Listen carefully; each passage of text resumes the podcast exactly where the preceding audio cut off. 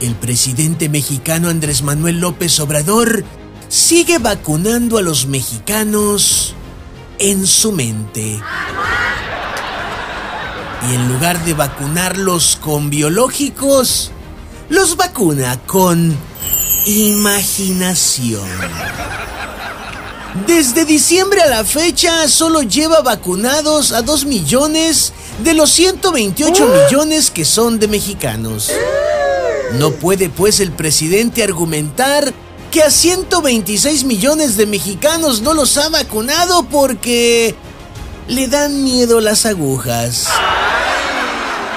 O como a él les importa muy poco lo que les pase con el tema del COVID.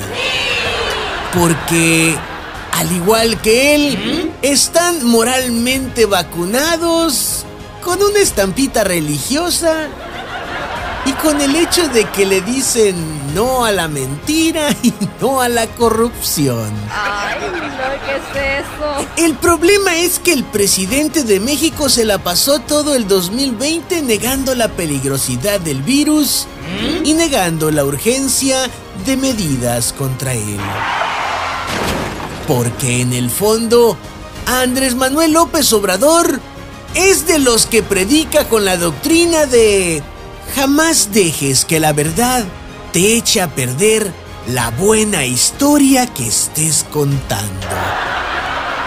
Para colmo, México y Argentina compraron una millonaria sumas de vacunas juntos, donde México se ofreció encargarse de envasarlas, solo que no encontró frascos.